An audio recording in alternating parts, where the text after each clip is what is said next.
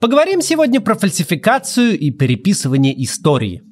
Тут Владимир Путин, который, как известно, очень любит историю, высказался про убийство Малютой Скуратовым митрополита Филиппа в годы правления Ивана Грозного. Сначала сказал, что это лишь одна из версий, а потом еще добавил, что по другой версии Малюты там вообще не было. У нас такой блиц случился. Владимир Владимирович, а какие все-таки версии по поводу Малюты Скуратова-то? Ну, я напомню, вы днями встречались с тверским губернатором, он говорит, что построит церковь на месте, где Малютус Куратов по легенде задушил э, митрополита Филиппа, который, в свою очередь, вроде как отказался благословить опричнину. А вы говорите, нет, это только одна из версий. А какие еще? Ну, там, а вторая версия простая, что он его не убивал и, и не проезжал, а если проезжал, то проехал мимо. Борьба с фальсификацией истории в России – это, как известно, задача государственного уровня. Есть специальная комиссия при президенте, главная задача которой бороться с попытками фальсификации исторических фактов. В главе ее стоит, разумеется, Владимир Мединский. Есть даже отдел Следственного комитета, который должен заниматься этими вопросами. Зачем все это нужно? Почему вообще на уровне президента обсуждаются вопросы, которые должны быть предметом исключительно научной дискуссии? И всегда ли переписывание истории – это зло? Давайте разберемся.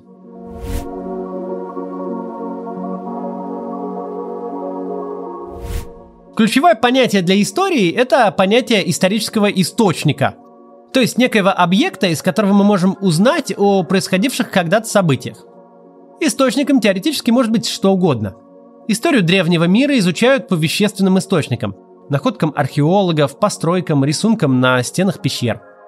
Когда мы говорим про более-менее современную историю, например, про Ивана Грозного, на первый план уже выходят письменные источники – летописи, письма, воспоминания и так далее – Профессиональный историк должен всегда работать именно с источниками, при этом изучать их исключительно в комплексе и относиться к ним критически. Мемуары военачальника, написанные через 25 лет после войны, будут цениться в качестве источника ниже, чем дневники этого же военачальника, которые он вел непосредственно в дни боевых действий. Потому что спустя время у него вполне могло возникнуть желание оправдать себя, скрыть какие-то ошибки и просчеты и так далее. Историк обязан все это учитывать. Когда создан источник, кем, кто мог повлиять на его создание. Именно вокруг источников разворачивается борьба с фальсификацией истории. Именно источники влияют на ее переписывание. Что такое фальсификация истории? Это умышленное изъятие из научного оборота исторических и источников, либо, а, наоборот, создание новых поддельных источников. Что такое переписывание истории? Это ввод в научный оборот вновь открывшихся источников. Переписывание может быть э, частным случаем фальсификации – но далеко не всегда эти понятия совпадают. В переписывании истории самом по себе нет ничего плохого, как и в переписывании химии, физики или астрономии. Если был найден или синтезирован новый химический элемент, его вписывают в таблицу Менделеева. Если физики открыли новый кварк-долгожитель, э, информация об этом скоро появится в научных изданиях, а затем и в учебниках. Если астрономы увидели спутник Юпитера, который не разглядели раньше, в карте Солнечной системы появляются изменения – то же самое и с историей. Появление новых исторических источников, либо появление доказательств, что прежние источники являются подделкой, влечет за собой переписывание истории. И в этом нет ничего плохого, если это не вызвано фальсификацией. Классический пример фальсификации истории – секретный протокол к пакту Молотова-Риббентропа. Немецкий экземпляр этого протокола был найден союзниками в конце э, Второй мировой войны. Однако это был не оригинал, он, судя по всему, погиб во время бомбежек Берлина весной 45 года. Это была фотокопия, сохранившаяся в архиве германского МИДа. Документ был опубликован в американской печати, что вызвало бурю возмущения в СССР. В 1948 году вышла книга фальсификатора истории, в которой версия сговора Советского Союза с нацистской Германией с гневом отрицалась. По версии некоторых ученых, эту книгу частично писал или по меньшей мере тщательно редактировал лично Сталин – но фальсификатором в этой ситуации был как раз Сталин. Исторический источник, советский оригинал секретного протокола, лежал у него в сейфе. А затем в сейфах всех остальных генсеков вплоть до Горбачева. Каждый из них имел возможность опубликовать документ, но не делал этого, и происходила фальсификация истории. В СССР, разумеется, историки, изучавшие этот период, всегда исходили из установки о поддельности протокола – но и в западных странах ученые были вынуждены делать поправку на то, что этот документ вполне может оказаться фейком. Наконец, в начале 90-х, уже после распада СССР, секретный протокол был вынут из сейфа генсеков и опубликован. И история была переписана. договоренности Гитлера и Сталина стали общеизвестны. Есть и другие примеры, когда некий источник считался фальшивкой, а затем оказался правдой. Так случилось, например, со словом о полку Игореве. Долгое время ходили дискуссии об этом памятнике древнерусской литературы. Многие считали, что это подделка. Точку в дискуссии поставил э, академик Андрей Залезняк. Он сравнил текст с найденными в Новгороде берестяными грамотами и доказал, что текст слова не мог быть написан позже XII века. Фальсификатор, живший в 18 веке, не мог сделать это настолько качественно, ведь у него не было э, результатов труда лингвистов и археологов последующих 200 лет. Теперь слово о полку Игореве – общепризнанный достоверный источник. Произошло переписывание истории, а не ее фальсификация. Обратный пример – знаменитые протоколы сионских мудрецов. Это подделка, созданная с целью обвинить евреев во всемирном заговоре – Многие политики-антисемиты использовали этот документ в своих целях. Довольно э, долгое время протоколы считались достоверным источником, а в нацистской Германии их даже изучали в школе. Сейчас любой историк, э, решивший всерьез сослаться на протоколы сионских мудрецов, автоматически перейдет в статус маргинала. И в этом нет фальсификации истории. А вот рассказ Путина про смерть митрополита Филиппа – это как раз пример фальсификации истории, причем совершенно на ровном месте – Дело в том, что в этом случае не существует никаких разных мнений о причастности Малюты Скуратова. Конечно, у нас нет записи с видеокамер, на которых видно, как главный опричник убивает митрополита. Но историки давно научились делать достаточно достоверные выводы на основании имеющихся источников, если э, изучать их в совокупности и относиться к ним критически. В данном случае у нас есть сразу несколько источников, не связанных напрямую между собой. Это «Житие», то есть жизнеописание митрополита Филиппа, написанное по случаю его канонизации. Это новгородская летопись. А именно э, Новгород направлялись громить Малюта Скуратов и Иван Грозный, проезжая мимо монастыря, в который был сослан Филипп. Наконец, это воспоминания участников того похода лифлянцев, Таубе и Крузе. Все эти источники утверждают, что Филипп был убит Малютой. Конечно, к каждому из них можно предъявить вполне обоснованные претензии – Э, житие писали люди заинтересованные, летопись создана спустя много десятилетий, а Таубе и Крузы – авантюристы, которые некоторое время состояли на службе Ивана Грозного, а затем сбежали в Польшу, где и написали свое произведение. Однако никаких альтернативных источников просто не существует. Нет ни одной летописи, ни одних мемуаров, где было бы написано «Малюта Скуратов просто проезжал мимо». В таком случае можно было бы спорить, какой источник более достоверный, а какой менее – но здесь все серьезные историки сходятся во мнении. А если и есть где-то противоположная позиция, то она маргинальна и на научном уровне не слышна. Сейчас прервемся на рекламу, потом продолжим фальсификации истории обсуждать. Россия сейчас переживает бум частных инвестиций. За последние 6 лет число непрофессиональных инвесторов выросло в 10 раз и достигло 10 миллионов. Интересно, что за 2020 год 65% инвесторов заработали на фондовом рынке, у 20% прибыль составила от 100 тысяч до 500 тысяч рублей, а у 13% более полумиллиона. У остальных до 100 тысяч рублей. Но 27% остались в убытке. О чем это нам говорит? Инвестиции становятся доступнее, зарабатывать на этом вполне реально, но этому надо учиться. Если вы хотите стать инвестором, но боитесь начать, приходите в школу безопасных инвестиций ФИНРА. У школы есть лицензия на образовательную деятельность, а ее учебные программы прошли европейский контроль и соответствуют международным стандартам. На курсах дают комплексный и понятный алгоритм достижения финансовых целей и учат составлять сбалансированный портфель, оценивать риски, выбирать наиболее надежные и безопасные активы. Ключевое слово тут «безопасные», то есть доходов сотни процентов в месяц у вас не будет, э, потому что это всегда означает безумный риск.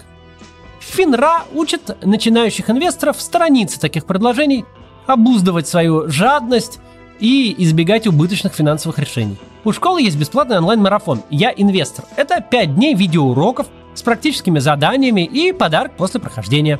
На марафоне вы разберетесь в инвестиционных инструментах, определите свои цели инвестирования, узнаете о типичных ошибках и купите первую акцию. Марафон прошли уже более 100 тысяч человек, и больше 80% учеников говорят, что Финра было их лучшее обучение. Инвестировать это несложно, и это доступно большинству. Убедитесь в этом сами. Записывайтесь на бесплатный марафон «Я инвестор». Ссылка будет в описании. Продолжим. В общем, Путин свою версию просто выдумал. никаких подтверждающих ее документов у него нет. При этом он считает себя вправе вбрасывать в публичное пространство с видом знатока утверждение, что все не так однозначно. И вот результат. Кто-то из церковных иерархов уже заявил необходимости исправить житие митрополита Филиппа. Другой э, возразил, что этот вопрос не стоит на повестке дня.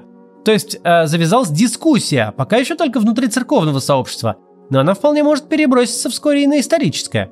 Вполне можно представить себе, что тень от этого дискурса, который зачем-то начал Путин, теперь будет всегда лежать на закрытом, казалось бы, историческом вопросе – Через 100 или 200 лет ученые будут вынуждены брать в расчет эти высосанные из пальца рассуждения. Мол, была когда-то и такая точка зрения, причем ее озвучивал аж президент страны. Зачем же Путин всем этим занимается? Зачем он пытается обелить Малюту Скуратова в совершенно безнадежной ситуации? Никто ведь не предъявляет претензии Путину за события, которые произошли почти полтысячи лет назад. Ему нет совершенно никакой необходимости брать на себя ответственность ни за ошибки и преступления Ивана Грозного, ни даже за ошибки и преступления Сталина.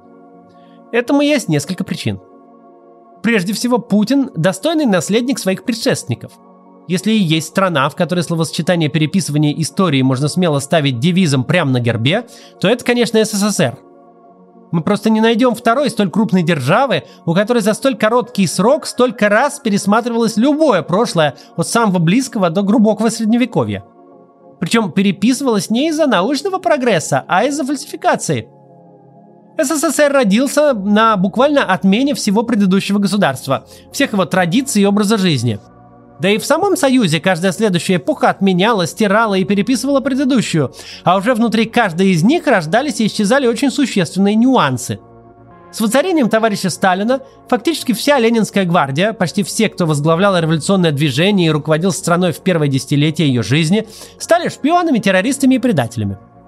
Советский ареопаг 20-х и скамьи подсудимых на открытых процессах 30-х – это буквально одни и те же фамилии – из 15 членов первого большевистского правительства 10 оказались врагами народа. Их пришлось убить. Еще четверо, включая Ленина, успели вовремя умереть своей смертью. Каждый поворот сталинской политики и волна репрессий, следующая за ним, это создание новых героев и развенчивание героев вчерашних. Это поспешное свертывание проката фильма «Александр Невский» по случаю заключения пакта Молотова-Риббентропа и громкая премьера в том же году оперы «Иван Сусанин», потому что новый официальный враг уже не Германия, а Польша. Значит, и главный подвиг глубины веков не победа над э, тевтонцами, но акт самопожертвования Сусанина. Хм. Любые исторические события э, с точки зрения сталинской тоталитарной пропаганды, позорные или героические, значимые или бесполезны, только и исключительно в, э, в применении к целям и задачам текущего момента. Если Николай Васильевич Гоголь, сын помещика, был совершенно без понятия, что он обличитель самодержавия и крепостничества, то это персональные проблемы Николая Васильевича Гоголя. Смена государственного антифашизма союзом с гитлеровской Германией, государственной юдофилией, государственным антисемитизмом – все влекло значительный пересмотр событий и их трактовок.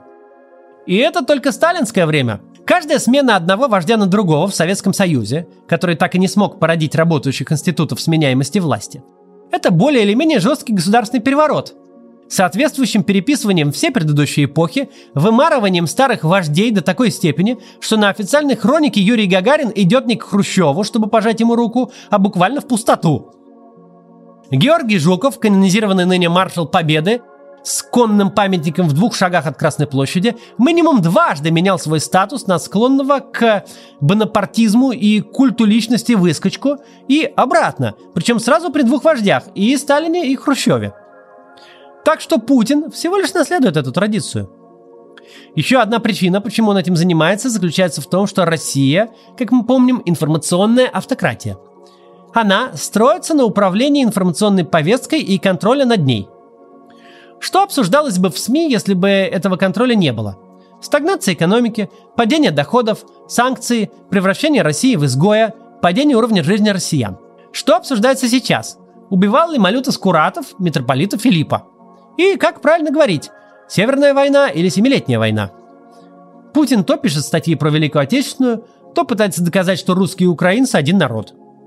Россия сейчас это страна, обращенная в прошлое – но происходит это не только потому, что во главе ее стоит историк-любитель. Это происходит потому, что Путину важно забивать эфир информационным мусором, защищать Ивана Грозного или обвинять поляков в том, что они сами виноваты, что Гитлер на них напал. И это не имеет ничего общего с желанием разобраться с проблемными историческими вопросами и кому-то что-то доказать. Если бы такое желание было, то первым делом нужно было бы открыть архивы хотя бы по большому террору и событиям Великой Отечественной войны. Как, например, делает сейчас президент США Джо Байден, который приказал рассекретить документы, связанные с терактом 11 сентября – когда в далеком уже 2009 году появилась первая комиссия по борьбе с историческим переписыванием, она официально называлась Комиссией по противодействию попыткам фальсификации истории в ущерб интересам России. И здесь кроется главный смысл всех этих действий. Неправильно понятые интересы России. По мнению властей, они заключаются в полном отсутствии критического взгляда на историю страны – Россия типа всегда, от Рюрика до наших дней шла исключительно от победы к победе, и никаких двойных толкований быть не может. Ни Сталин, ни Грозный, ни Александр Невский не совершали ошибок, и уж тем более не совершал их Путин. А все плохое, что случилось, распад СССР, например, произошло исключительно из-за внешнего влияния и предательства отдельных лиц. Все, что не укладывается в эту концепцию, победа за победой, э, умалчивается либо фальсифицируется – Официальное празднование Дня окончания Второй мировой войны перенесено со 2 на 3 сентября, чтобы наложиться на годовщину терактов в Беслане. Хотя это как раз в чистом виде фальсификация истории. Акт о капитуляции Японии был подписан утром 2 сентября по токийскому времени, а в Москве и вовсе еще была глубокая ночь. Новый праздник 4 ноября введен, чтобы затмить 7 ноября, день Октябрьской революции. И это тоже фальсификация, никаких поляков 4 ноября из Москвы не изгоняли. В общем, главный фальсификатор и переписчик истории в России – это сама власть. И это очень печально. Потому что за всеми этими рассуждениями совершенно забываются настоящие интересы России, которые в исторической области заключаются в том, чтобы адекватно и критически относиться к своему прошлому, называть вещи своими именами и помнить об ошибках, чтобы больше их никогда не повторять. Самое же дурное в исторических рассуждениях Путина даже не то, что они совершенно фантазийны и ни на чем не основаны – Порог таких рассуждений в том, что совершенно непонятно, что должно из них следовать. Давайте представим ту реальность, где Малюта Скуратов вел исключительно вегетарианский образ жизни и мухи не обидел, где Вторую мировую развязала Польша, где пакт Молотова-Риббентропа был выдающейся геополитической победой, ну и так далее. Ладно, даже согласились со всем этим. Проблема в том, что все участники событий, на которых так любит паразитировать Владимир Путин в своей риторике, давно умерли – конкретно Малюта Скуратов почти 450 лет назад. То есть, вообще-то говоря, всем участникам событий глубочайшим образом наплевать на оценку Владимира Путина.